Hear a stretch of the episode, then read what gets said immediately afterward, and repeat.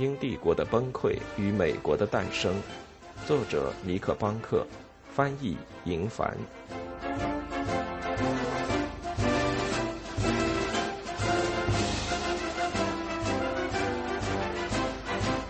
赫里斯计划，并不是每个苏格兰商人都被逼到了濒临破产的边缘。三十九岁的威廉·克莱顿属于英国北部的企业家。他们在蓬勃发展的殖民地贸易中发家致富。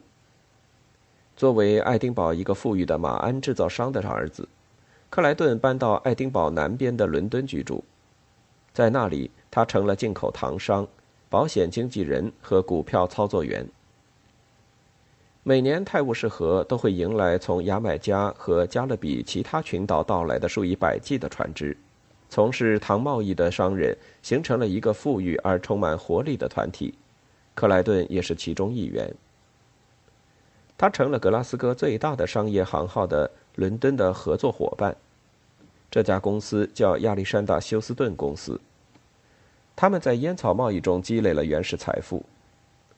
他们用船把货物运到大西洋的另一端，砖块、靴子、苏格兰飞鱼。输送给英属西印度群岛的种植园主，并带回糖、朗姆酒和棉花。他们还借给奴隶主抵押贷款。当种植园主无法偿还债务时，休斯顿公司将会取消抵押品的赎回权。因此，随着时间的推移，克莱顿和他的合作伙伴们自身也成了奴隶主，在尼维斯岛和格林纳达拥有种植园。在闲暇的时间里，克莱顿对政治产生了野心。他后来成了伦敦的市议员和司法长官。就像许多其他在加勒比地区有生意的伦敦商人一样，他与约翰·威尔克斯结成了松散的联盟。他这样做，我们可以合理的假设，是因为威尔克斯阵营强烈反对天主教和法国。对任何加勒比海地区的英国人来说，海地的法国人仍然是一个挥之不去的威胁。正如我们看到的，威尔克斯阵营和格林纳达以及其他地方的殖民据点结成了天然的盟友，而与威尔克斯结盟的另一个原因是，他领导的运动明显为克莱顿这样的人提供了赖以容身的立场。克莱顿也不属于享有封地的精英。到1772年初。克莱顿已经成了一个压力集团的成员，这个团体叫做西印度商人协会。成员们每个月见面，讨论可能从政府寻求到何种好处。在三月三日，这个团体接待了一个伦敦最大的茶叶批发商组成的代表团。这些茶商只经营合法买卖，支付所有税金。他们注定会因为新英格兰以及其他地方繁荣的走私贸易而损失惨重。对茶商们来说，西印度商人也痛恨荷兰人。荷兰人利用加勒比海的岛屿作为在北美洲内外走私蜜糖和朗姆酒的中转站。这两群商人有共同的利益，所以西印度商人协会同意去游说诺斯勋爵，请求他通过降低出口到殖民地的茶叶的价格，以帮助消灭走私贸易。因此，当茶叶危机在秋天开始时，克莱顿有充分的理由进行干预。他想拯救东印度公司，使它不受政府的控制；他想保护西印度的合作伙伴，并树立自己的政治声望。但罗金汉姆辉格党明显的无能，使他需要其他盟友来实现自己的目标。在1772年秋天，他找到了盟友，一个来自他家乡的有声势的小王朝。他们是来自苏格兰的约翰斯通家族。克莱顿与他们在关于东印度公司的辩论中结成了联盟。克莱顿与约翰斯通家族共同发展出一个理念：应该把过剩的茶叶输送到美国，不是作为帝国镇压殖民地的武器，而是作为实现自己商业目标的手段。在英国这一时期的历史中，很难找到政治英雄，然而不时会出现一些活跃分子。不论他们犯了多少错误，至少他们拥有反抗精神。这样一个富于反抗精神的家族——约翰斯通家族，来自邓弗里斯郡一个遥远的山谷。在1745年的叛乱中，他们与詹姆士二世党人结盟，因此这么多年来，他们承受着外界的怀疑。他们的财产是位于埃斯克河谷的贫瘠荒原，仅仅适合于放牧山羊和绵羊。正因如此，约翰斯通家族不得不赋予创造力。一个具有无政府倾向的、让人着迷的家族集团，产生了极度活跃的三杰：威廉、约翰和乔治三兄弟。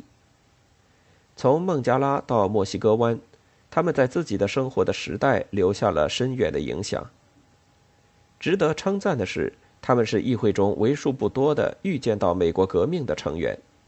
他们也曾经试图阻止后来的战争。像许多其他苏格兰人一样。约翰·约翰斯通远赴孟加拉为东印度公司服务。他被派到达卡征收土地税。达卡是现代孟加拉国的首都。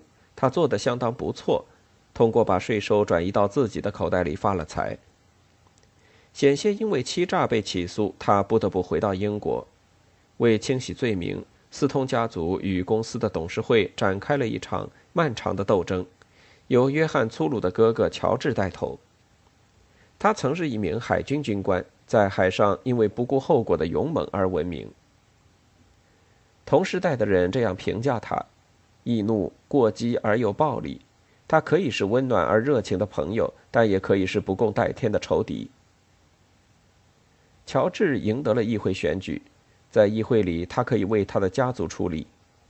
在议会里，他也很享受掌握殖民地第一手资料的特权。直到他因煽动印度战争而被召回英国。乔治·约翰斯通一直在新殖民地西佛罗里达担任彭萨科拉的州长，在议会罕有的讨论美国问题的时候，他总会出面干涉。在下议院里，经常坐在约翰身边的是他的哥哥威廉，三兄弟中最富有的一位。与一位富有的女继承人结婚后，他承袭了妻子的姓氏。成为威廉·普尔特尼爵士。作为房地产开发商，他雇佣罗伯特·亚当作为他的建筑师，在伦敦和巴斯创造了另一笔财富。他还在西印度群岛购买了从法国人手里夺来的土地。像这个时候许多人一样，威廉爵士和他的兄弟们是时代的弄潮儿，他们都把这次金融危机视为难得的机会。随着这年接近尾声，这场危机似乎进入一个新的，也许是更丑陋的阶段，但也是约翰斯通家族希望事情向着对他们有利的方向发展的一个阶段。十一月下旬，议会召开两天之后，媒体传出了关于毁灭性飓风的消息。这是在人们的记忆中最严重的一次。他在八月底袭击了象峰群岛，然后横扫大西洋，带着大雨终结了英国的干旱。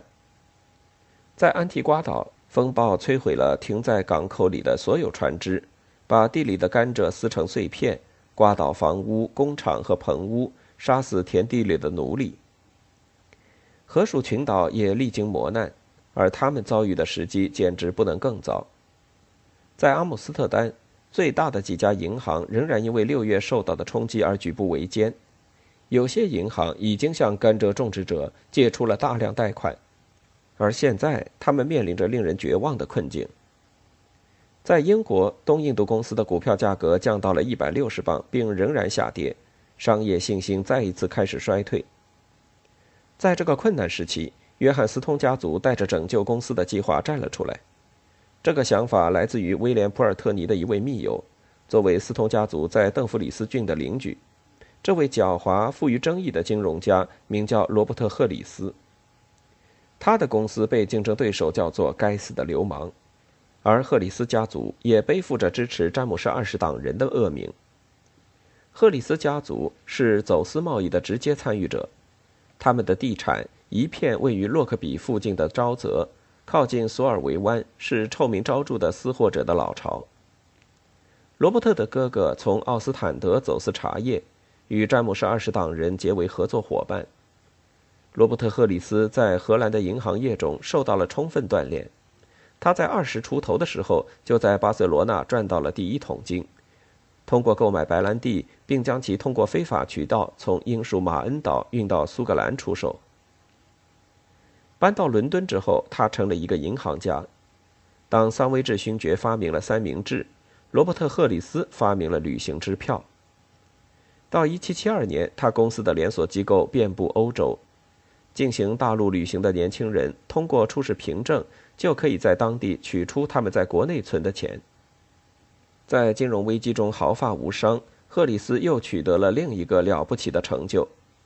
他赢得了代表法国政府在格拉斯哥采购烟草的巨额合同。富有而声名卓著，国王很快就赐给了他骑士身份。他开始让自己的名字出现在政治舞台上。在十二月初，赫里斯和威廉·普尔特尼出现在议会上，并提出一个计划。帮助加勒比海地区遭殃的种植园主在伦敦募集用于重建家园的资金。然后就在圣诞节之前，他们印发了重振东印度公司宣言。在十二月二十一日，伦敦街头出现了一本小册子，册子的封面上是冗长而沉闷的标题：“英国东印度公司事务的现状。”他开篇就对董事会和诺斯勋爵展开了简短而彻底的批判。我们的命运应该是举国破产、贫困、受到压迫和奴役吗？作者问道。允许东印度公司破产，国家将被毁灭。但另一方面，如果政府负担孟加拉账单，那么英国和印度都会受到暴政的压迫。必须找到一种拯救公司的办法，不能依赖政府带有附加条件的帮助。这本小册子没有署名。但任何关注事态发展的人都能看出来，他来自约翰斯通家族或者和他们非常亲近的人。几个星期以来，在克莱顿的密切支持下，乔治·约翰斯通一次又一次出现在愤怒的东印度公司股东的集会上，向董事会发出挑战，并组织抵抗诺斯勋爵的势力。三兄弟有自己的理由捍卫东印度公司，反对诺斯最终提出的对印度调整法案。约翰·约翰斯通仍然遭到贪污的质疑，这也是他想要洗脱的罪名。强烈的野心让约翰斯通家族从一无所有的境地平步青云。他们想让公司保持自由，把公司业务变成自己事业发展的领域。为了做到这一点，他们必须重建公司的资产负债表。小册子读到一半，读者们会读到一组建议，关于如何处理公司的茶。正如赫里斯先生提出过的那些建议。无论是谁写了小册子里的文章，他显然对茶叶贸易了如指掌，因为他的篇章里满是事实和数字，就像那位九月份出现的合理消费者一样。作者明确指出，由于政府强加的税收负担，伦敦的茶太贵了。在阿姆斯特丹或洛里昂，你的花费要少得多，走私者也因此而获利。但如果税收被解除，英国茶叶的销售将大获全胜。所以，赫里斯的计划很简单：诺斯勋爵应该允许公司把过剩的茶叶免税直接出口到欧洲，使欧洲大陆上的其他人无买卖可做。把茶叶卖到国外，即便亏本出售，产生的现金将足以维持公司的生存，直到市场情况好转。如果不这么做，已经在伦敦堆积如山的茶叶将不可避免地越积越多。在接下来的几周时间里，赫里斯计划成了伦敦市街谈巷议的话题。小册子印发两天之后，公司的股东们聚集在一起，进行了又一场群情激愤的会话。威廉·克莱顿再次呼吁减少股票分红，董事会最终同意了，将红利减少一半。即便如此，形势依然非常严峻。由于现金存量已经到了非常低的水平，英格兰银行越来越不耐烦。赫里斯计划似乎是能提供金融救济的唯一希望。各路报纸在董事们身后穷追猛打，董事会同意将会尽快讨论赫里斯计划。董事们计划在1773年1月5日召开一次委员会会议，不仅听取罗伯特·赫里斯的意见，也要听取那些反对他的计划的委员们的意见。在这里，我们需要穿越到大西洋另一端的新英格兰，在那里，托马斯·哈钦森是马萨诸塞州的州长。出于自己的原因，他正在为五一茶的价格担心。他的家族经营茶叶贸易，而当他在伦敦的经纪人听说赫里斯计划时，急忙跑到东印度公司的总部，代表哈钦森提出抗议。愚蠢的托马斯·哈钦森，高高瘦瘦的哈钦森州长认为自己就是乔治三世在波士顿的代言人。作为土生土长的美国人和老清教徒的血脉，他已经六十一岁了。他一辈子都公务缠身，为公事劳神。哈钦森是哈佛大学毕业生，非常聪明，又写得一手好文章。他勤恳工作，谈吐得体，甚至一些他的政敌也称赞他的勤奋和对马萨诸塞州的忠诚。但像诺斯勋爵一样，他的身体承受着极大的痛苦，紧张而忙碌。托马斯·哈钦森常因为担心大英帝国而彻夜难眠。他不停地写信到英国。内容常常是非常轻率的，而这样的做法造成了数不尽的麻烦。在波士顿，他的家族享受着他的地位带来的好处，也忍受着权力招致的嫉妒。对此，托马斯·哈钦森只能自己负责。与他的亲戚们奥利佛家族一起，哈钦森支撑着这片殖民地上的帝国统治集团。哈钦森担任州长。他的妹夫安德鲁·奥利佛担任他的副手，而彼得·奥利佛担任首席大法官。鉴于新英格兰的民情以及像约翰·威尔克斯那样的思想得到广泛的支持，从最乐观的角度看，把如此之多的权力集中在一个当地政治寡头手中也是不明智的。哈钦森之前的两位州长是英国人，被派到殖民地为官一任，然后就回国。这是一种更为明智的安排，因为他们最好能够远离当地派系之间的争斗。最糟糕的是，哈钦森·奥利佛轴心集团作为国王的代表，同时又需要照顾自己的家族，两种身份之间产生了破坏性的利益冲突。1773年就发生过一次这样的冲突。托马斯·哈钦森具有许多美德。贝纳德·贝林在伟大的传记里对此进行了优美的描述，特别是哈钦森也是一位慈爱的父亲，但这一点却加速了他的垮台。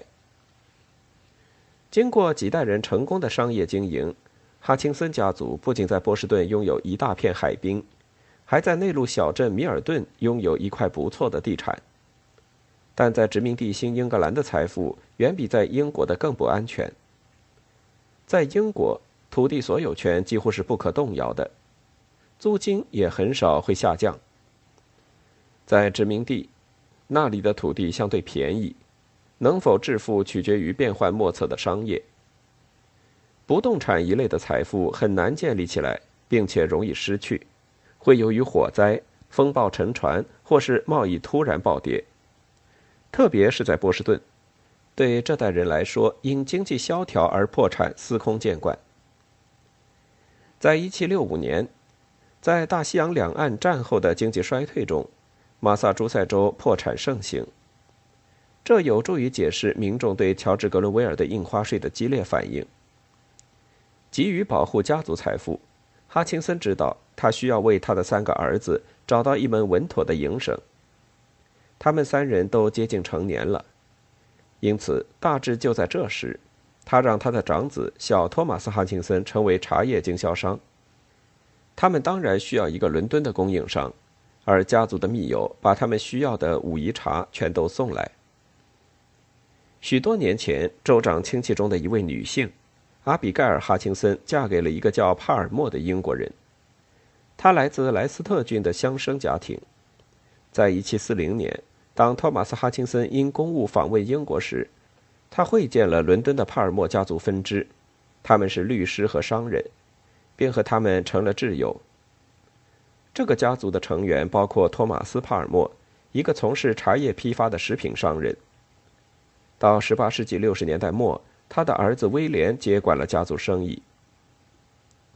威廉逐渐成了东印度公司茶叶拍卖会上最大的买家之一，他赚到的钱足以在埃塞克斯郡建造一处体面的宅邸。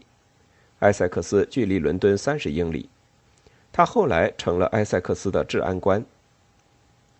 威廉·帕尔默以委托销售的方式向波士顿的哈钦森家族输送茶叶，每次发货六十箱。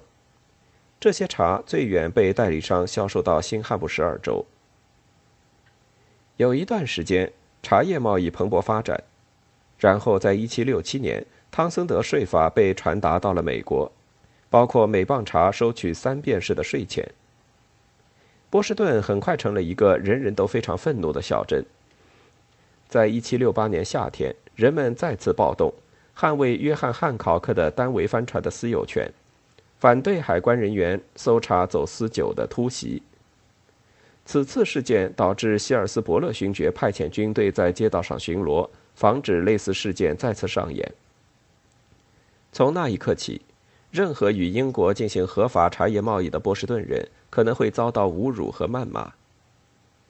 1769年，社会氛围变得更加沉重。波士顿领导了一场全国范围的对英国商品的联合抵制，以抗议汤森德关税。合法进口的茶叶量大幅缩水，下降了约三分之一。到了那一年的秋天。小托马斯·哈钦森资金短缺，给他在普茨茅斯的经纪人写信，抱怨敌人孜孜不倦带来的痛苦，试图使他失业。在伟大的茶党出现的四年之前，谣言已经盛嚣尘上。波士顿的爱国者计划摧毁他们能找到的所有合法渠道进口的茶叶。在暴力威胁之下，哈钦森家族也进行了联合抵制，至少暂时是这样。但1770年，当他们试图继续进行茶叶贸易时，这个家族企业发现很难恢复盈利。这一点被州长归咎于来自荷兰的茶叶走私者，和被他视为私人朋友的波士顿皇家海军军官一样，他变得愈加愤怒。在1771年夏天，托马斯·哈钦森开始用言辞尖锐的信件轰炸希尔斯伯勒勋爵，敦促他加强海岸巡逻。他告诉殖民大臣，在纽约他们只进口荷兰茶，罗德岛的情况也好不了多少，而波士顿的荷兰商人正在增加。据哈钦森所说，波士顿镇每年消耗约三百箱茶叶，而殖民地作为一个整体，一年的总销量大概接近两万箱。其中，他认为每五箱中有四箱是来自走私。这个估计与从伦敦获得的数据密切吻合，英国的财政部也做过类似的计算。随着时间的推移，州长的信件讲述了逐渐加深的烦恼。尽管海军上将蒙塔古尽了最大努力，走私者却总能逃过搜查。无法与之竞争，小托马斯不得不削减武夷茶的售价。最后，在1772年9月11日，哈钦森在给威廉·帕尔默的信中写道。他们的伙伴关系可能要走到尽头了。由于荷兰货的入侵，在殖民地很快就连一样似英国茶叶也卖不出去了。在那一年的秋天，帕尔默一箱茶叶也不需要发送了。哈钦森家族已经有五十箱茶叶，这些茶他们卖不出去。在州长看来，这门生意是注定要失败的，除非东印度公司或英国财政部提供解决方案。州长写道：“没有什么会奏效，除非把英国的茶叶价格降到比荷兰的还低。”作为帝国忠实的仆人，哈钦森不希望看到三便士的汤森德关税被废除。首先，英国政府希望用得来的钱支付他的薪水，但他必须做些什么，否则他的儿子就要失去生计。即便从波士顿到英国的航行格外漫长。这封信也能在圣诞节前到达威廉·帕尔默手里，而当赫里斯计划在十二月出现，帕尔默立即意识到这个提案会彻底破坏他朋友的生意。根据赫里斯所说，公司应该让廉价茶叶涌入荷兰、法国和瑞典的市场，但是茶叶在欧洲大陆的价格已经太低，按照赫里斯的建议去做，茶价将会进一步下跌。相同的廉价茶将会被运到大西洋的另一端，使得哈钦森家族别无选择，只能赔本贱卖自己的茶叶。